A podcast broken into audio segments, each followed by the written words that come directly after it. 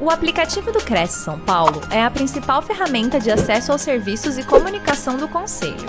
Faça agora o download na App Store e na Play Store. E siga nossas redes sociais no Facebook e Instagram. Olá, bom dia a todos. Estamos começando mais uma transmissão ao vivo pela TV Cresce, Facebook e YouTube. E hoje a gente vai falar com, sobre transformação digital. O que é isso, né? Transformação digital. É um processo de substituir completamente formas manuais, tradicionais, de fazer negócios pelas mais recentes alternativas digitais. Esse tipo de reinvenção toca todos os aspectos de um negócio, não apenas a tecnologia. Na era da internet, as inovações ocorrem de maneira rápida e contínua. Todos os dias surgem novas tecnologias, plataformas, aplicativos e programas para atender ao usuário. É por isso que as empresas que investem em ações de marketing digital devem se adaptar aos hábitos, cada dia novos hábitos né, e costumes dos seus consumidores. O tema da nossa live de hoje é transformação digital e trends de marketing 2022. O nosso palestrante é o Fred Vilaverde. Tudo bem, Fred? Bom dia. Tudo bem, Simone. Prazer em estar aqui com vocês. Prazer é todo nosso. O Fred, que é graduado em administração pela Faculdade de Economia do Porto, em Portugal, foi head de performance e marketing na Netshoes, cargo que lhe deu o prêmio de melhor profissional de e-commerce no evento Afiliados Brasil 2015, por ter respondido a grandes desafios ao longo de 18 anos de carreira, agrega um conhecimento holístico e específico de todos os canais de marketing e vendas, o que faz dele um dos maiores especialistas de marketing e performance no mercado brasileiro. Atualmente, é consultor de negócio e marketing na Shifters para mais de 15 empresas no mercado brasileiro e europeu. Fred, em nome de toda a nossa diretoria, do nosso presidente José Augusto Viana Neto, eu quero agradecer já de antemão a sua a sua palestra, o tempo que você está despendendo aqui com a gente, para os nossos internautas. Te agradecendo mesmo, do fundo do coração, e te desejando uma ótima estreia na TV Cresce, tá bom? Simone, muito obrigado. Em primeiro lugar, eu gostaria só de passar um contexto antes de eu começar aqui a compartilhar a tela. O Orlando ele me procurou, uh, o da Cirela, ou seja, estamos fazendo hoje um projeto de transformação digital na Cirela na parte comercial e de marketing, a gente tem feito isso com várias pessoas da Cirela. Ele fez a proposta porque eles hoje têm a questão do fundo do bem e a proposta é ajudar o máximo de corretores a poderem se desenvolver. A razão pela que estou aqui, acreditem que não é por dinheiro, eu não vou receber um centavo por fazer essa palestra, mas vou fazer isso do coração para poder ajudar pessoas. Por isso, espero sinceramente que gostem ou que a gente tenha aqui assim pronto para vos apresentar. Eu vou compartilhar a minha tela e a gente vai começar já a falar aqui assim sobre transformação digital. Por isso, espero que estejam vendo a minha tela, porque a gente vai começar a falar sobre transformação digital. Só me digam, por favor, se tiverem dúvidas, avisem, coloquem as perguntas também no, diretamente no, no, nos comentários. Teria o maior prazer de poder responder, responder a qualquer dúvida. Como já devem ter no, reparado, eu sou português. Eu vou tentar falar um pouquinho mais devagar. Eu estou no Brasil já faz 10 anos e o objetivo da palestra de hoje é para falar sobre transformação digital. A gente vai falar sobre os conceitos base e tecnologias. A gente vai falar sobre dois modelos de simplificação de produtos, sobretudo e processos. A gente vai falar sobre marketing digital e trends de investimento que, é que estão acontecendo, tanto nos Estados Unidos quanto um pouquinho do Brasil. E a gente vai falar depois muito de jornada do cliente e alavancas. Vamos lá então começar. Primeiro vamos começar pelo conceito base, que é o que é transformação digital. Quem digitar diretamente no Wikipedia por Digital Transformation ou transformação digital vai encontrar a seguinte frase que eu vou traduzir aqui para português, que fica bem mais fácil de entender. A transformação digital considera a forma como produtos, processos, organizações podem mudar através do uso de novas tecnologias digitais. Então, o que a gente vai aqui, assim, sobretudo, focar vai ser como é que a gente consegue mudar o prisma de otimização de produto e junto com a questão de pessoas, processos e, no, no geral, organizações e a parte de cultura. E por isso, uma coisa que a gente diz nas shifts é se você pensa transformação digital, você tem que colocar o cliente no centro, porque os, normalmente os objetivos de negócio são ou é gerar mais receita, ou é gerar mais margem, ou é vantagens competitivas, nomeadamente NPS, que é o Net Promoter Score, ou seja, de 0 a 10, o quanto é que o cliente está feliz com a sua entrega. Isso é importante porque hoje tem um conjunto de modelos de negócio em que quando a gente coloca o cliente no centro, sabendo que tem tecnologias que estão sempre a entrar no mercado e a disruptar, isso acaba por afetar a forma como a gente se relaciona com o cliente e por conta disso acaba por afetar os processos internos de como é que a organização vai entregar valor para esse mesmo cliente, ao ponto da gente ter que estudar os comportamentos e os hábitos do cliente ao longo de toda essa apresentação. Eu vou dar aqui um exemplo. Antes a gente andava de táxi simplesmente indo no ponto de táxi. Hoje a gente tem tecnologia, que é um app como o Uber, em que a gente pressiona dois botões, dá o endereço e a gente acaba por literalmente eh, chamar um táxi, o táxi vem e a gente vai diretamente ao nosso destino. Então o que acontece é a tecnologia, nomeadamente mobile e de apps, acabou por ter impacto no modelo de negócio da forma como os táxis estavam processando toda a indústria. E isso é exatamente o que acontece quando a gente coloca o cliente no centro. Eu poderia dar mais um exemplo, que é, por exemplo, o exemplo da delivery. Veio a pandemia, mais pessoas começaram a, a deixaram de ir ao restaurante e passaram através de tecnologia e de apps a acessar mais o celular e por conta disso acabaram de, de ir mais vezes ao, uh, ao mesmo restaurante, mas não presencialmente, mas fazendo com que a comida chegasse até casa. Então o que acontece é, foi criado um oceano azul e teve vários uh, modelos de negócios que eram offline que passaram a ser também online no sentido de ter delivery e isso é importante porque no fundo quando a gente coloca o cliente no centro a gente tem que entender a dinâmica de transformação digital, como é que tecnologia afeta o relacionamento com o cliente e como é que isso afeta o modelo de negócio. Eu vou dar aqui assim um exemplo que talvez seja factual para criar até empatia com as pessoas que estão aqui no call. Por acaso, quem está aqui no call conhece uh, esse livro? Chama-se Factfulness. Eu vou dar 5 segundos para, só para as pessoas responderem no chat. Se conhecem, se não conhecem, sim, não. A razão pela qual eu pus esse livro é pelo seguinte: existem 11.084 avaliações de clientes hoje para esse mesmo livro na Amazon. Pergunta: será que depois de você saber que se tem 11.084 avaliações e das quais 80% foram 5 estrelas, será que isso cria mais desejo ou mais curiosidade para você comprar esse livro? A razão pela qual eu estou fazendo esta pergunta é porque existem vários livros na Amazon e hoje das coisas que eu mais faço é as pessoas me falam de um livro, eu vou checar o número de avaliações que tem na Amazon e com base nos ratings eu decido se compro ou não. Então, basicamente, existe uma tecnologia, o que site, que tem um conjunto de features, que no caso é parte de ratings, que estão a afetar a forma como eu consumo os livros. Mas é mais do que isso, eu vou dar outros exemplos. A gente tem aqui o exemplo do Fifty Shades of Grey. É um livro muito popular e esse livro tem mais de 57 mil avaliações. Ah, é um livro grande e provavelmente você conhece. O que você talvez não conheça é o livro do Think and Grow Rich do Napoleon Hill. Eu tenho uma versão aqui diferente desse livro, mas eu vou dizer o seguinte: é um livro que eu já li 11 vezes. Não estou brincando. Eu já li este livro 11 vezes. E esse livro tem 61 mil reviews. E eu dizer que já li o livro 11 vezes não é tão poderoso quanto dizer que tem 61.499 reviews e podem checar que são quase todas 80%, tá bom? Eu já fiz esse, já fiz esse check. Isto para dizer que a gente consegue ser mais confiável e não menos confiável quando a gente consegue ver o quanto é que os outros estão avaliando a gente. Isto leva a uma mudança quase que de paradigma, que é antes a gente vendia falando de nós, amanhã a gente fala dizendo quantas pessoas é que já avaliaram a gente, entre aspas, de 0 a 10, como é que foi essa avaliação.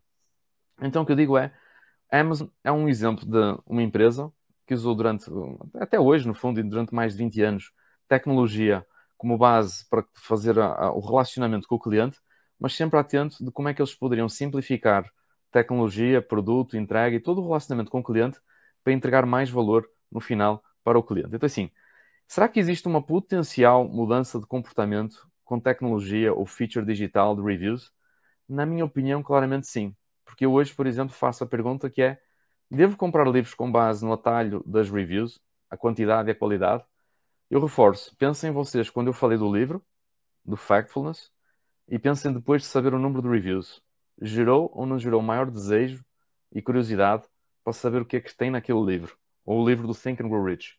Isso é uma forma simples de mostrar como é que a gente consegue criar credibilidade instantânea, simplesmente mostrando as provas, os factos, ou o conceito que se chama de contar a história da história.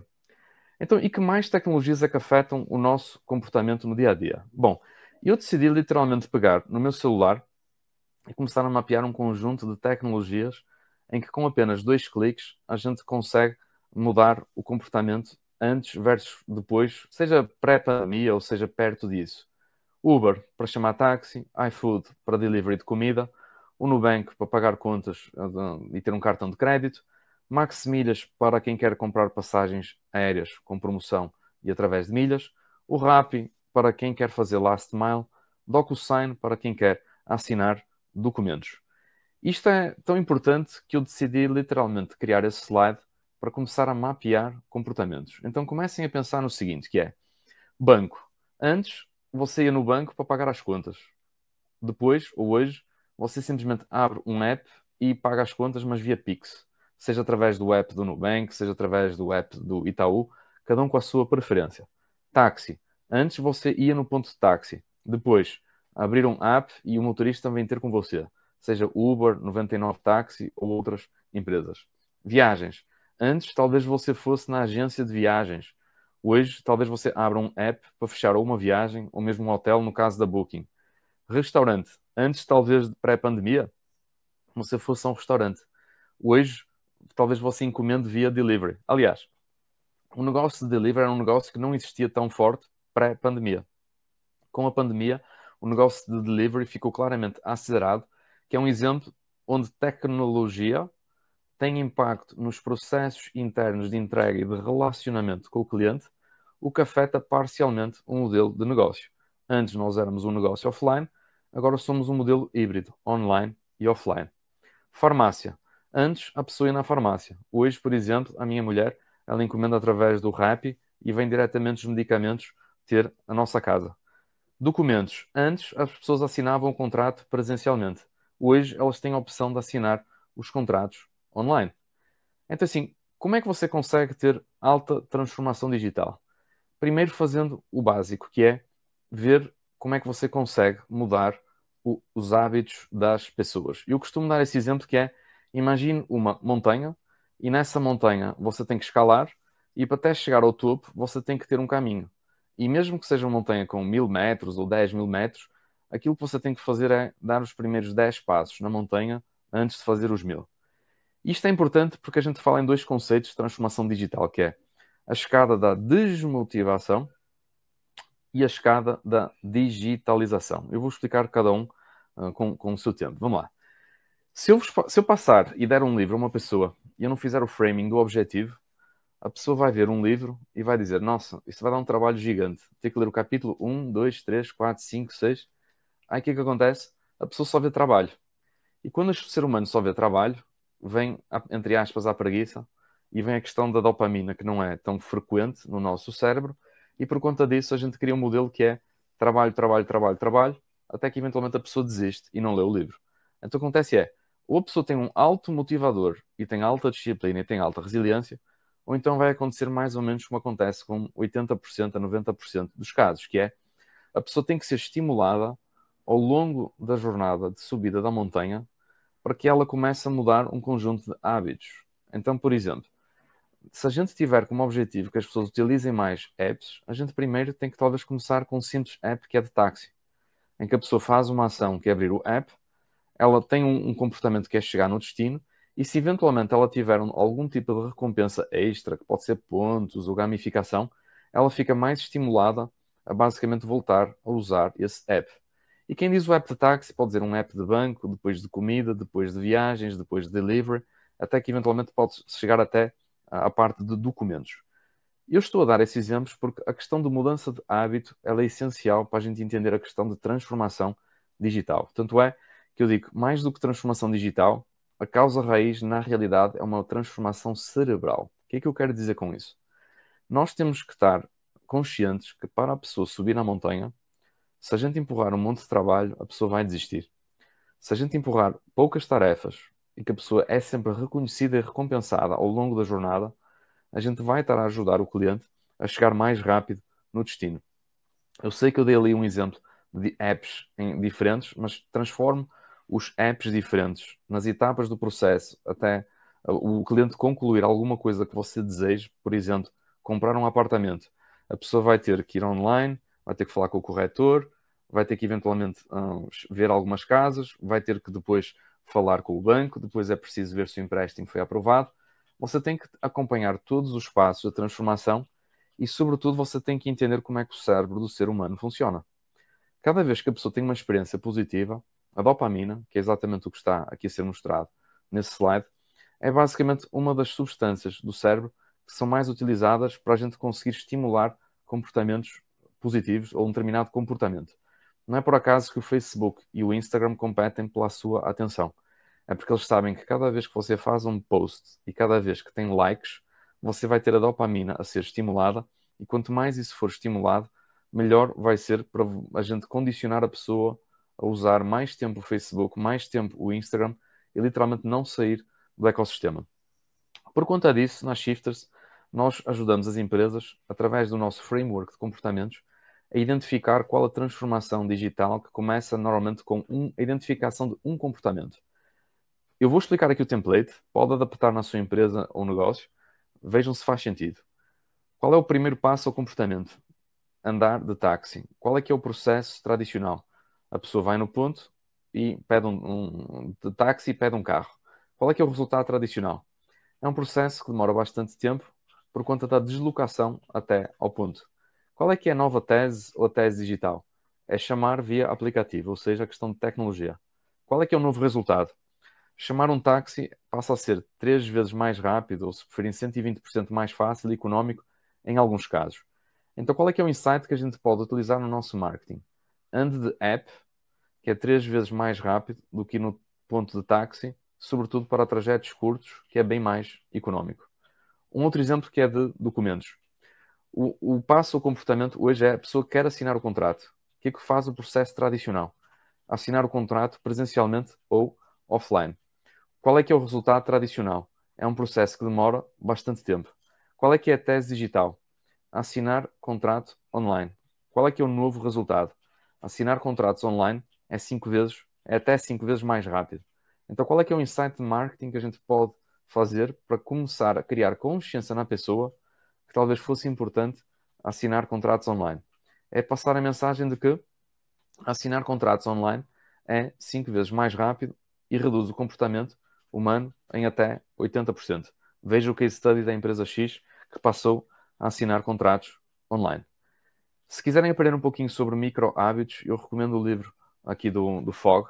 Ele basicamente explica, reparem que no caso tem 510 avaliações e 78% são 5 estrelas, por isso não tem que acreditar em mim, acreditem nas 510 avaliações que já foram feitas por pessoas que não o Fred. O que é que fala basicamente o livro? Quando a gente quer correr uma maratona, a gente não acorda e no dia seguinte diz: Ah, vou fazer 40 km. Não é assim que funciona. Então, assim, quando a gente fala de processos de transformação digital, é muito parecido com correr uma maratona. O que o Fog diz é: nós temos que primeiro condicionar o nosso cérebro para aquele novo hábito. Então, o que acontece é, no dia seguinte, a gente simplesmente vai calçar os nossos ténis. No dia seguinte, a gente vai calçar os ténis e vai andar 500 metros. No dia seguinte, vai calçar os ténis e vai correr 1 km.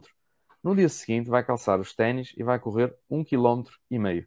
No dia seguinte, vai calçar os ténis e vai correr 2 km. Até que a pessoa começa a correr 3, 4, 5, até que chega eventualmente a 40 km.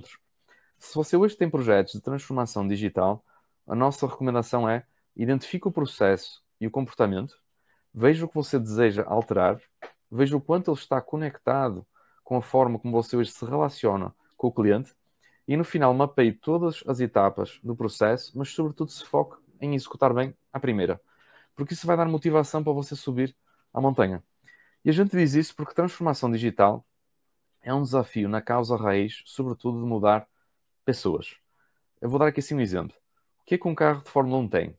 Tem um carro, tem um motor, tem rodas, tem um chassi, mas tem um piloto. O que é que faz o piloto?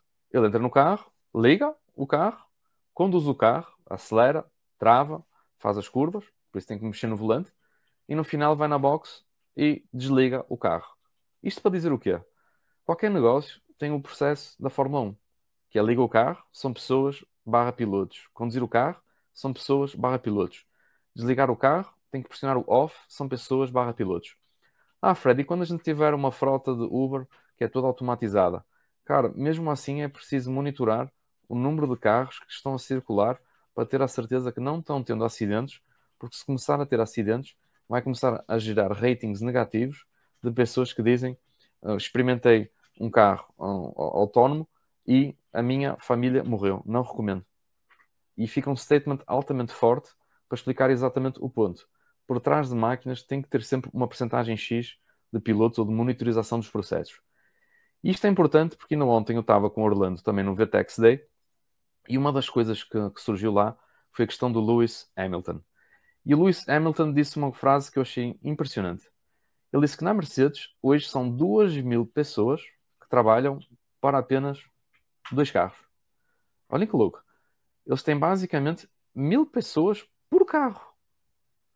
Então, quando a gente quer fazer transformação digital, a gente tem que pensar como é que a gente consegue coordenar a mente de 2 mil softwares, ou SaaS, ou pessoas, escolham bem aí o, o, a terminologia. Quando eu digo SaaS e software, é no sentido de cada pessoa ter um cérebro, cada cérebro vai ter uma velocidade de crescimento que é maior ou menor, e se as pessoas andarem lento, o processo vai ser executado lento. Por isso é que eu digo sempre que é preciso entender bem como é que é o chip de cada pessoa.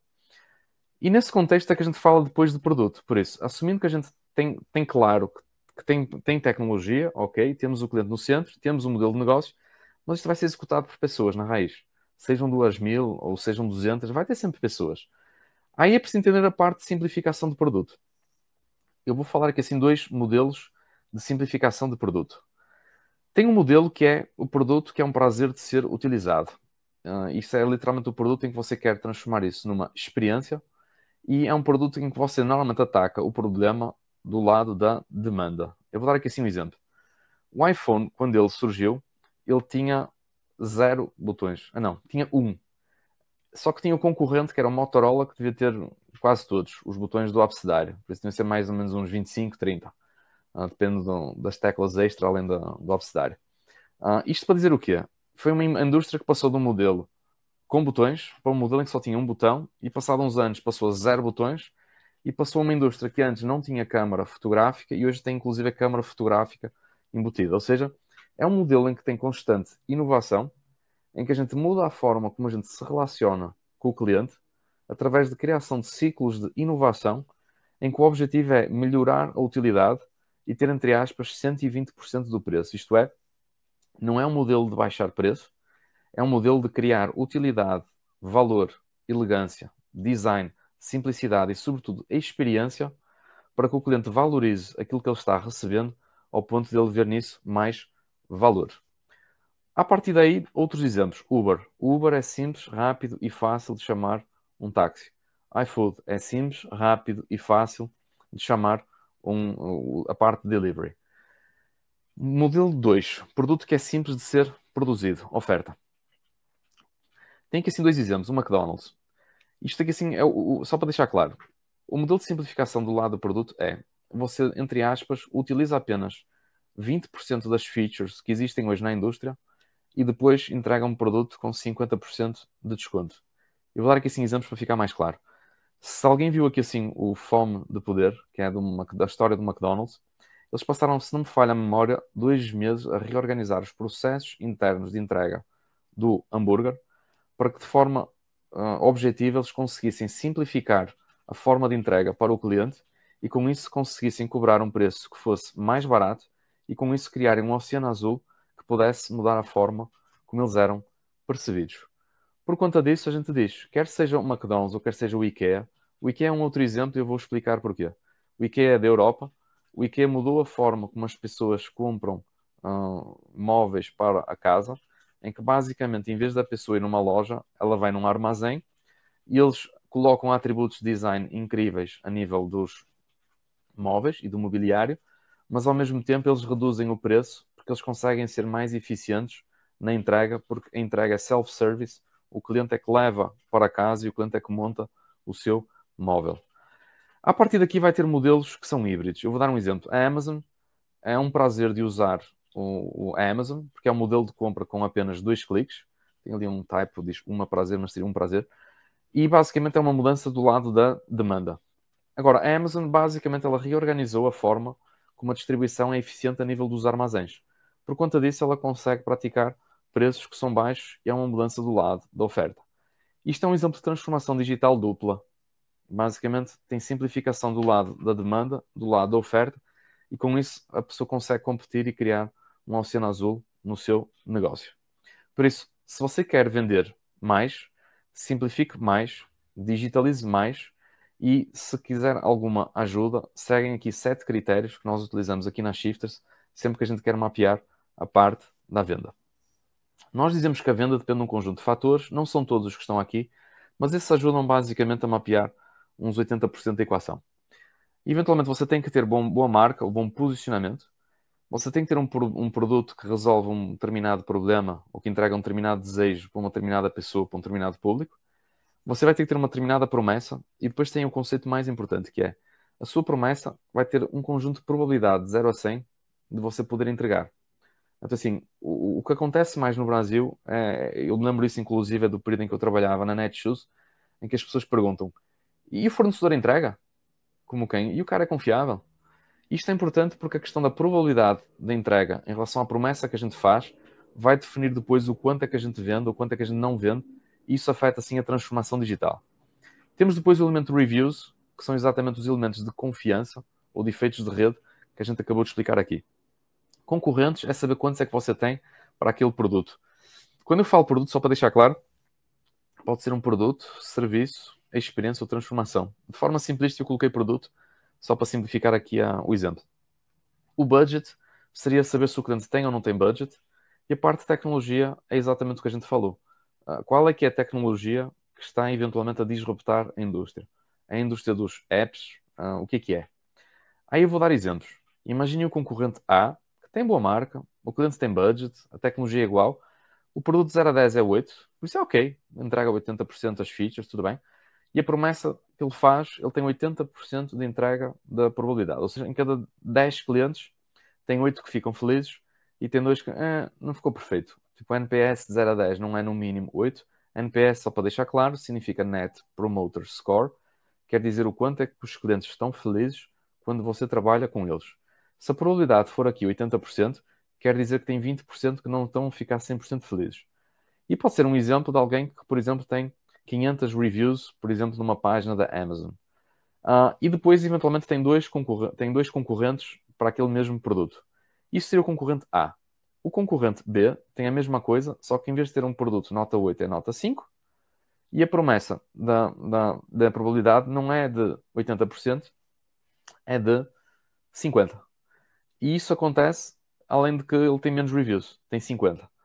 E de novo, tem dois players, o budget é ok e a tecnologia é igual. Isto significa que em teoria o concorrente A pode sim cobrar mais caro porque ele tem mais credibilidade e cada vez que a pessoa vai jogar uh, em Las Vegas com esse, essa empresa, ela sabe que tem 80% de chance de ganhar o jogo, enquanto que o outro concorrente é 50%. Por isso o que normalmente a gente diz é você prefere pagar menos X% no concorrente B? Beleza. Só saiba que você vai ser um, um em cada dois, os caras não entregam. Você que vai escolher a mesa de póquer em que você quer jogar. Isto é importante porque tudo o resto igual, o concorrente A vai ter mais espaço para converter mais. Então, assim, hoje o seu concorrente provavelmente é o outro corretor, no caso aqui assim do contexto de corretores e aqui assim do Cresce. Mas a sua credibilidade é basicamente o rating via NPS. Se a pessoa não tiver alguma forma de endosso do seu NPS que seja validado por terceiros, o seu nível de credibilidade de 0 a 10 vai ser sempre parcialmente questionado. Por isso é que eu digo, imagine, por exemplo, as suas reviews de LinkedIn. É um exemplo simples de ratings, não porque tenha lá escrito de 0 a 10 qual é que é o valor quantitativo, mas, mas porque basta ler a qualidade dos ratings e de quem é que está avaliando, se é uma pessoa credível ou não, para saber se realmente aquilo faz sentido ou não. O NPS, reforço, é o, seria o, o Net Promoter Score. Não tem lá um valor de 0 a 10, mas acho que é um exemplo simples o suficiente para você entender aqui assim o impacto de ter bons ratings e bons NPS no relacionamento com os seus clientes. A próxima mensagem é a seguinte: você tem que pensar que tudo muda muito rápido no digital, mesmo mesmo muito rápido. E em especial no marketing digital, a velocidade é, é impressionante. Eu vou dar aqui assim um exemplo, só para verem o mercado de digital advertising em 2016 versus 2022. Por isso estamos aqui a falar mais ou menos 5, 6 anos. E o que acontece é, nós tínhamos um ecossistema que tinha search, apps, display e a parte de e-commerce. Na parte de e-commerce começou o Google, só que a Amazon basicamente começou a brigar pelo espaço de queries que são de busca de produto. Ao ponto da gente dizer Hoje o Google tem três tipos de queries. Tem queries que são de informação, como fazer uma determinada receita, por exemplo, como fazer arroz com feijão. Tem queries que são navigacionais, que é quando a pessoa quer acessar um determinado site. E depois tem queries de produto, que é quando a pessoa quer saber se aquele produto é bom ou se quer saber o preço de uh, produtos competitivos. Só que a Amazon, quando chega na parte de produtos, a Amazon consegue competir muito mais nessa parte do ecossistema. Por isso, em literalmente 5, 6 anos, a Amazon começou a disruptar aquilo que antes era um monopólio só do Google. Na mesma parte, a gente podia dizer que o Google foi o, o grande promotor do Android, o sistema celular, mas a parte da Apple começou a criar uh, iOS, App Store, etc., ao ponto de que hoje no, no ecossistema de apps, a Apple tem um papel muito preponderante. Quando chega na parte display, temos agora também um novo player que está a começar a disruptar, que é na parte de e-commerce, sobretudo o TikTok. Por isso não me surpreendia que no futuro a parte display barra e-commerce começa a ter aqui assim uma disrupção maior, sobretudo do lado do TikTok. Isto é importante porque eu trouxe aqui, por exemplo, para efeitos aqui da apresentação, os apps que tiveram mais downloads em fevereiro de 2021, é o exemplo que eu tenho aqui assim do, do Sensor Tower, e é impressionante porque me chamou a atenção que tinha TikTok, YouTube, Zoom, Instagram, WhatsApp, Facebook, Clubhouse, Messenger, Jianing Vlog, que não sei o que é, Gmail eu decidi fazer uma representação, ir no Google Trends e ver como é que estão algumas dessas empresas. Olhem o que é que deu. Do lado esquerdo temos dados para o Brasil dos últimos 5 anos para a palavra Clubhouse.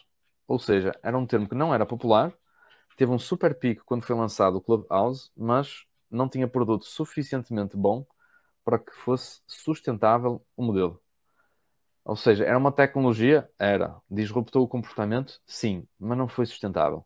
Diferente do Zoom, que veio a pandemia e aquilo que estava a ser um crescimento leve, a gente tem aqui dados do mundo inteiro, nos últimos 5 anos, do lado direito, topo do lado direito, Zoom, e a gente consegue ver que basicamente o Zoom teve um, um grande pico quando as pessoas migraram para um Office. A popularidade foi, obviamente, depois baixando, mas ainda hoje tem várias empresas que continuam a utilizar o Zoom. O TikTok começou a emergir uh, lá atrás, estamos a ver dados dos últimos 5 anos, mundo inteiro, começou a emergir, veio a pandemia, teve um pico, e hoje continua suficientemente popular. Ao contrário do Facebook. O termo Facebook no mundo inteiro, nos últimos 5 anos, só cai. E os próprios reportes e dados do Facebook dizem que eles estão a perder centenas de milhares de usuários mensalmente. Isto para dizer que realmente o jogo muda e muda mesmo muito rápido. Por isso, a nossa recomendação é vá para onde vai o dinheiro. Eu vou dar aqui assim alguns exemplos da, da fonte da Statista. Em laranja a gente consegue ver qual é que é os investimentos nos Estados Unidos em, na parte de meios tradicionais e em azul os meios digitais. Isto é uma projeção desde 2017, que são dados reais, até 2024, já com a projeção para a frente, dos próximos dois anos. E basicamente o que diz é, é um mercado de digital que tinha um share de 48% e eventualmente vai chegar até uns 68% em 2024. Ou se preferirem, os meios tradicionais, nomeadamente TV, vai, vão começar a cair, mas, sim, mas também a coexistir. Então, assim, assim como quando veio uh, assim como quando veio o YouTube, que ele passou a coexistir com TV, assim como quando não existia rádio e passou a ver TV, etc. Foram meios que sempre coexistiram. A palavra-chave aqui é qual é que é a percentagem dessa coexistência. Do lado direito temos a parte de mobile uh, geral, dados de quanto no mundo inteiro desktop e mobile estão tendo equilíbrio na média quase 50-50 a partir de 2023. Uh, eu posso dizer que inclusive tenho clientes da Shifts que já têm 80% de só de mobile, como isto são dados do mundo inteiro, aparecem mais uh, na média, não quer dizer que não tenha exemplos mais extremados. Eu sinceramente acho que o valor até é maior. Mas isto é para dizer que com base nesses trends, você tem que entender como é que depois os investimentos de mídias estão aumentando em 2021 e que eles vão também continuar essa tendência para 2022. A fonte aqui é Cantor e basicamente conseguem ver o seguinte: publicidade em vídeos online está bem presente. Social Media Stories, altamente presente. Conteúdo de influenciadores, altamente presente. Social Media e feeds de notícias, altamente presente. Display, um pouquinho menos.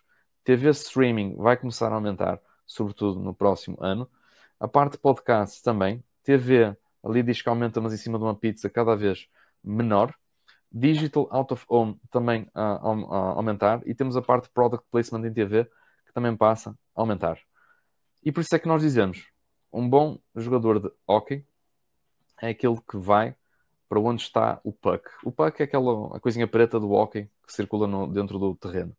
Então, assim, um grande jogador de hockey, ele vai sempre para onde vai o puck e não onde o puck está. É, o quote é do Wayne Gretzky, um, a fonte aqui assim é da, da Innovia.com, e basicamente ele simplesmente quer reproduzir exatamente isso. Qualquer que seja o negócio que você tem, qualquer que seja a tecnologia, qualquer que seja o seu modelo, tente ver para onde é que está indo o puck, que é para você não ficar para trás desse movimento. O próximo ponto é, na parte de marketing digital, escolha bem o seu público-alvo. E o que eu costumo dizer é, imagine que você está num estádio do New York Yankees, você acha que todos os bilhetes têm o mesmo preço, mas é óbvio que não. Porque quem está nas bancadas mais lá atrás paga se calhar 100 dólares. As pessoas que estão do lado direito ou do lado esquerdo se calhar pagam 200 dólares. As pessoas que estão atrás na bancada se calhar pagam 400 dólares. As pessoas que estão no centro, em camarotes, se calhar pagam mil e tal dólares. E isto é o que a gente chama a propensão de pagamento. Para encher num estádio com 50 mil pessoas, talvez tenham 40 mil, que entre aspas, mais povão, que estão a pagar até 100, 200 dólares. Vai ter depois uma classe média que vai pagar entre 400 a 800 dólares. E quando digo classe média, a gente já é bem pesada. Só para deixar claro, 400 a 800 dólares por um jogo não é propriamente barato. Mas é sobretudo para explicar o que vem a seguir, que é, vai ter depois os clientes B2B, nomeadamente o que a gente chama, entre aspas, o cliente XP, o milionário. Então, assim, o milionário vai querer estar sentado atrás, literalmente, da, da zona do batimento do, do, do lado da bola, e eles vão querer eventualmente ter replay, ter champanhe, e eventualmente o cara está a ver o evento sentado ao lado do mayor de Nova York. Uh, isto para dizer que existe uma propensão entre receita e clientes, só que o preço vai aumentando dependendo do perfil do cliente.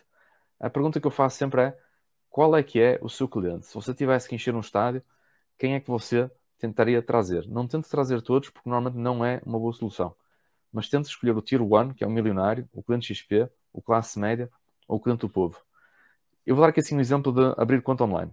Existe o Bradesco, o cliente Bradesco pode ter acesso a diferentes formas de abrir a conta. Então o que acontece é, muitas vezes os executivos dizem, ah, vamos abrir vamos criar um projeto de abrir a conta online. Criam o projeto e depois assumem que o produto A, B, C ou D vai. Uh, e normalmente, normalmente o que eles fazem na realidade é criam um produto A e assumem que vai funcionar para todas as classes, ou criam um produto B e assumem que vai funcionar para todas as classes, ou um produto C que vai funcionar para todas as classes, ou um produto D que vai funcionar para todas as classes. E normalmente não é assim. Além de não criarem quatro produtos, criam apenas um produto e depois dá mais ou menos um produto que entrega bem para a classe B, C, D, E e F e às vezes criam um produto que é mais premium, que é mais para a classe A e B. Isto é mais ou menos o que acontece. Eu simplesmente coloquei o produto B, C e D, mas na realidade é como se fosse um produto, porque as empresas nem sempre consideram isso como três experiências diferentes. Eu é que para efeitos aqui de pilotar os dados, eu digo, cuidado, porque isto não é ah, simplesmente entrada e saída. Vocês, quando conversa com clientes premium, eles são diferentes.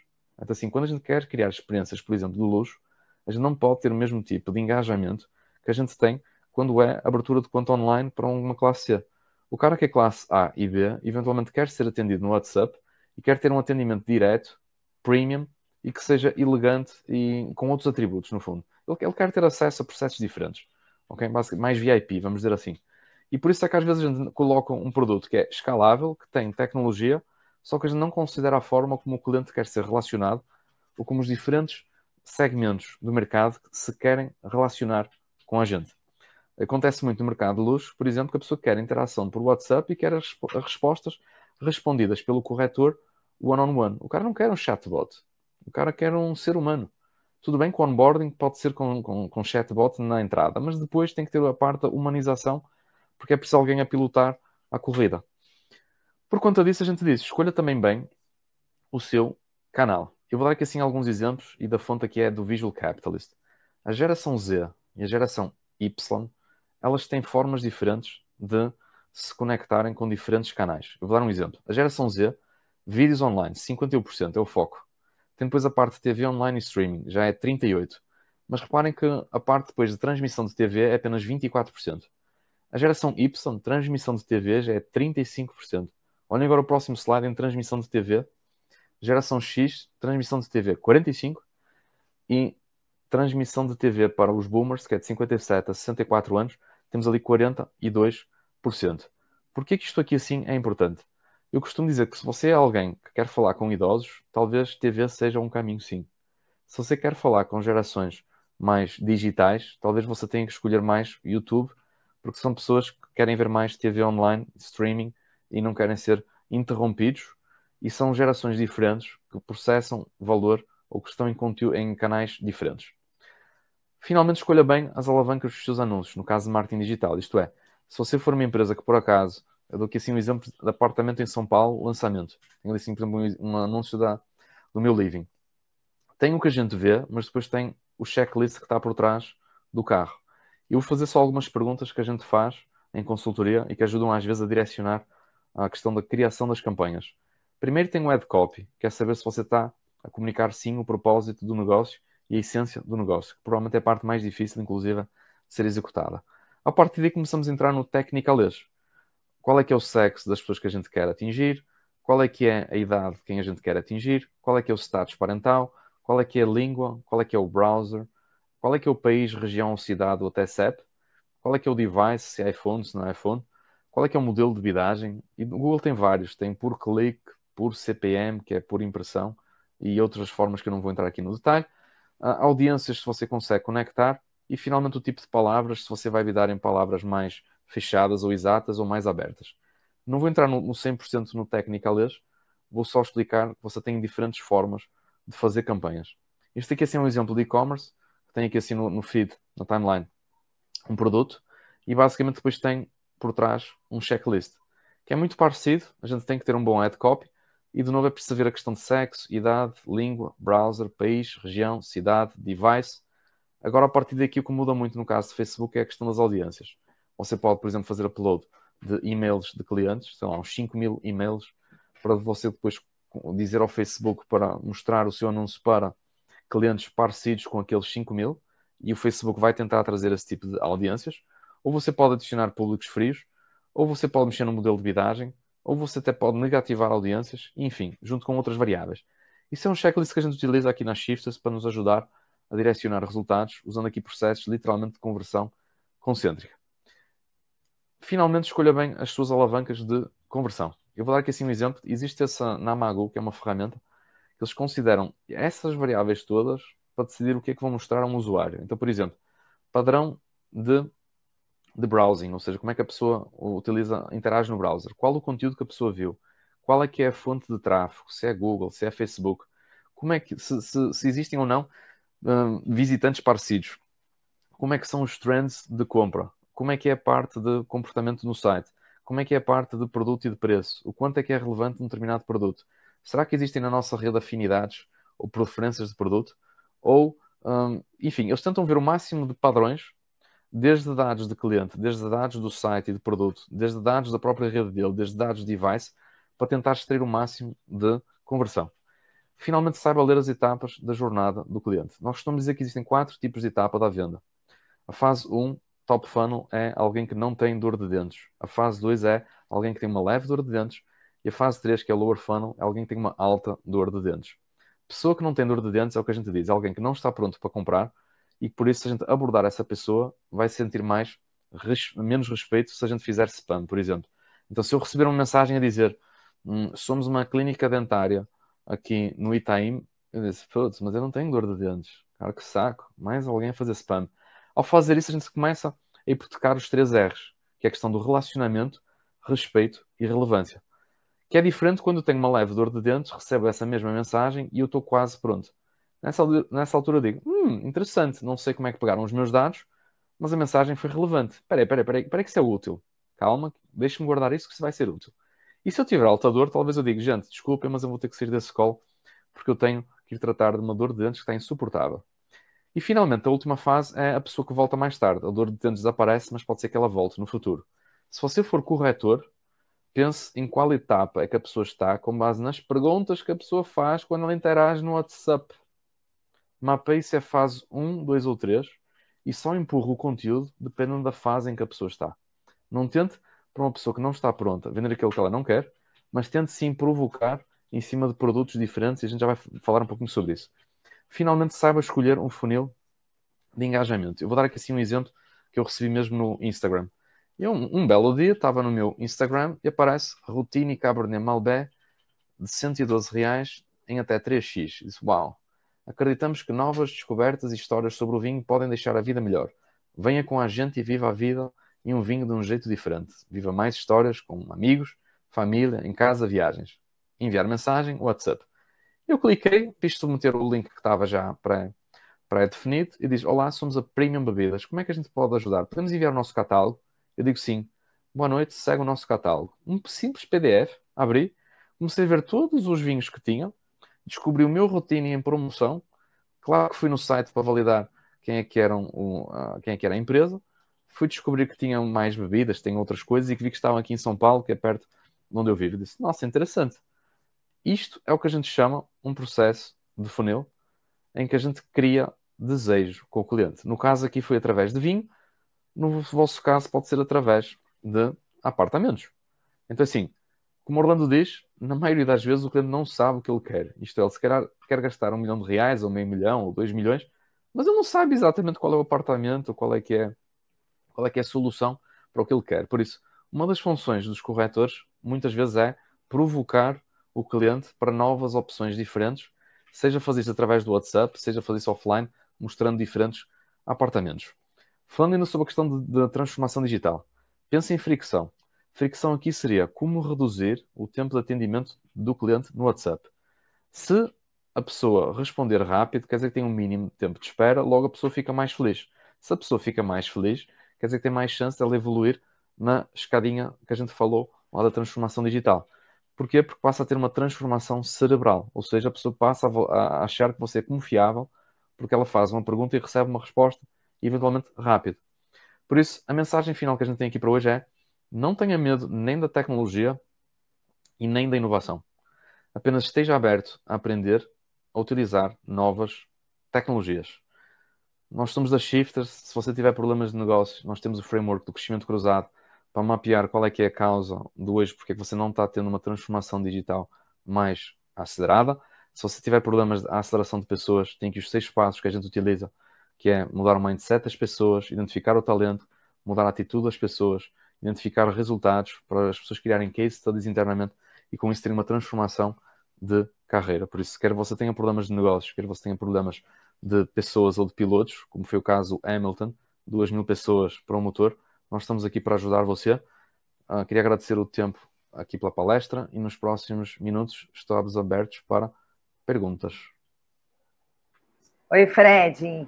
É, eu queria mandar um abraço aqui para as pessoas que estão acompanhando a gente: Levi, Helene Bentes, Marcelo Alves, Miguel Haddad, Sorte, consultora de imóveis. Oi, Sorte, bom dia.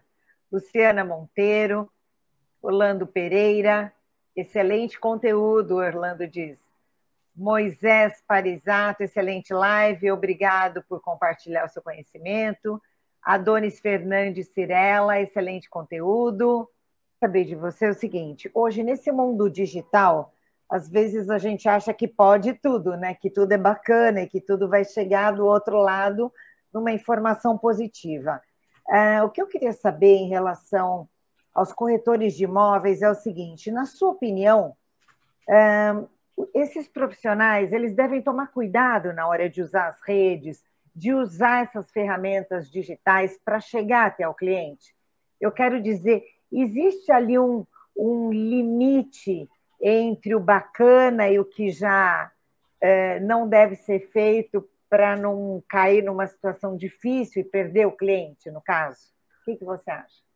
Eu, eu, eu costumo dizer que relacionamento é mais ou menos como a, a admiração que você tem pela sua família. Se você não quiser causar dano à sociedade, pense no seu irmão e pense na sua irmã. Então o que eu digo é, se você tiver que disparar uma mensagem do WhatsApp para vender mais, isso vai defender o interesse da sua irmã ou do seu irmão? Se a resposta for não, não envie. Mas se você achar se você achar que a pessoa precisa daquele apartamento e que você vai resolver a dor que a pessoa tem, só que ela não sabe, então você está fazendo uma coisa que é o dever fiduciário de defender o interesse do cliente. E nesse caso é mil por cento legítimo que você empurre. Existe o conceito de preeminência, que é você fazer tudo pensando no cliente, no interesse do cliente. Pensando no interesse do cliente, é óbvio que, tem, que é primeiro preciso criar contexto. Vamos lá se você tem uma conversa no WhatsApp, o WhatsApp é um meio para você chegar a pessoas. Isso não dá o direito de você passar de um relacionamento profissional para um relacionamento pessoal em que você quer, por exemplo, convidar essa pessoa, porque isso pode ser considerado assédio. Então, assim, vamos por partes. Primeiro é preciso separar a natureza do relacionamento. Aqui a gente está a discutir questões que são profissionais. Então é preciso criar uma barreira que é eu vou manter a pessoa no que, no que a gente chama aqui assim da business zone, ou seja, a zona de negócio, uhum. e não a uhum. zona da amizade. Desde que você tenha claro que você está na zona de negócio e não na zona da amizade, está tudo certo. E eu, por exemplo, eu costumo dizer, eu consigo fazer as duas, mas eu aviso a pessoa quando é que eu estou na zona de negócio, inclusive amigos meus, versus quando é que eu estou na zona de amizade. E eu acredito que tem como ser feitos os dois, sim, mas é preciso ter muito cuidado. Ou você explica isso muito bem à pessoa, ei, estamos a passar de um relacionamento profissional e vamos passar para esse relacionamento, ou então vai dar, tem tudo para dar errado. Por isso, a minha primeira resposta é cuidado, mantenha-se na, na zona de negócio e tente não sair daí, porque a outra parte é muito perigosa. Sim. E em redes sociais, o que eu digo é, tem pessoas que às vezes abusam. Isso não, isso não é permitido. Porque você estava no campo do relacionamento profissional, não do campo do relacionamento pessoal. Por isso, é uma questão meramente corporativa. Você tem que saber o que é, o certo naquele contexto. A partir daí tem a questão de o que é que é demasiado. Eu costumo dizer que você recebe provavelmente mensagens no WhatsApp que são fake e que são fake news. Como tudo, eu ainda, ainda ontem recebi, por exemplo, um outro um, fornecedor de vinhos e ele me pediu para fazer o cadastro. Eu não vou dar dados pessoais por um WhatsApp para uma pessoa que eu não conheço. Eu perguntei Sim. onde é que eu faço o cadastro. Então, assim, eu sou uma pessoa educada, minimamente. Aí eu peço literalmente onde é que eu me posso cadastrar, que é para eu separar o relacionamento profissional que eu tenho com, no caso aqui, com alguém de vinhos, com a parte de, ei, mas esses são os meus dados pessoais, eu não quero que você tenha acesso. Então eu quero seguir o processo normal de cadastramento, para a pessoa não ver os meus dados, e para que dessa forma a pessoa, inclusive, é sinta que eu estou a ser profissional. Porque quando a pergunta é quais é que são os vinhos, a pessoa me envia. Ótimo. Quando for para decidir comprar, calma que agora sou eu comando no processo. Então, eu se fosse um corretor, eu diria, ó, oh, adoraria poder agora ajudar, mas a partir daqui você tem que se registrar no site, porque por uma questão de ética, eu não quero ter acesso aos seus dados pessoais. Eu não sei exatamente como é que funciona a indústria, mas estou passando uma, um exemplo claro de, um, de uma... É só foi uma situação que eu passei. Eu disse, não, eu não vou uh, dar os dados. A pessoa me pediu, mas eu não vou. E a partir daí aquilo começou a mexer comigo, porque ela começou a querer entrar no campo de isso é normal. Eu disse, não, não, para mim não é normal. Os meus dados são os meus dados, e eu tenho que separar o que é, que é o relacionamento de profissional versus a parte de cadastramento de dados, até porque tem às vezes questões de lei geral de proteção de dados. Sabe que é que, se, se, a pessoa, se eu passar o meu CPF no WhatsApp, eu sei lá o que é que a pessoa faz com o meu CPF ou outro, outro tipo de dados. Então assim, não, não dá para nem, nem abusar quem dá, nem abusar quem recebe. Então o que eu digo é: se alguém me enviar os dados, a primeira coisa que eu digo é: atenção, recebi, agradeço, mas eu vou deletar no WhatsApp, que é para se algum dia tiver problemas, você ter a certeza que não fui eu que vazei os seus dados. Então, assim, entra na questão do dever fiduciário. O que é que quer dizer o dever fiduciário? É quer dizer que você tem a responsabilidade, hum, quase que moral e obrigacional, de defender os interesses da pessoa como se ela fosse a sua família. Eu costumo dizer, quando você vende para dentro da família, você deixa de vender você começa a ajudar de forma sincera, autêntica, não, não, não, completamente despretendida de algum resultado, e depois é magia, porque ah, eu descobri ao longo do tempo que parece que isso gera mais confiança e não menos confiança. Porque a pessoa acaba por criar travas que é, cara, adoraria poder fazer isso, mas não dá. Para o que você quer, com o seu objetivo, cara, não recomendo. Uhum. E quando a gente diz não recomendo, isso gera mais confiança, por exemplo. Entendo. E essa, voltando um pouquinho da questão do WhatsApp, parece que depois do WhatsApp é, as pessoas sentem com liberdade, ah, eu tenho WhatsApp e vou mandar mensagem toda hora e vou insistir, vou insistir. Isso já aconteceu comigo. Inclusive, uma pessoa, eu não quis ser mal educada, ah, uma hora se eu precisar do seu trabalho, ok. E todo dia a pessoa insistindo. Isso também não causa um efeito contrário? Você pega uma repulsa ali pelo profissional, você nem quer mais receber mensagens dele.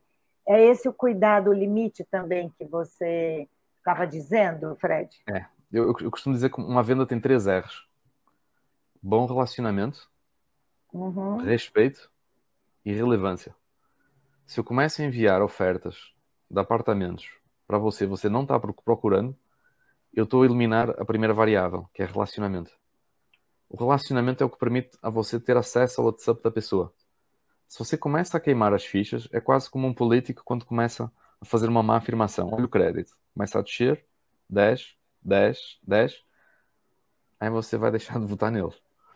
Então, assim, para você não perder créditos políticos, você tem que manter uma fasquia muito alta e uma regra muito alta de quando é que você se relaciona, quando é que você ativa o relacionamento, quando é que você respeita o espaço da pessoa, quando é que você acha que é bom agora você falar, porque se você começa a, a simplesmente acha que tem acesso ao WhatsApp e agora vou começar a, a, a, disparar um apartamento por dia até a pessoa comprar, eu vou dizer boa sorte.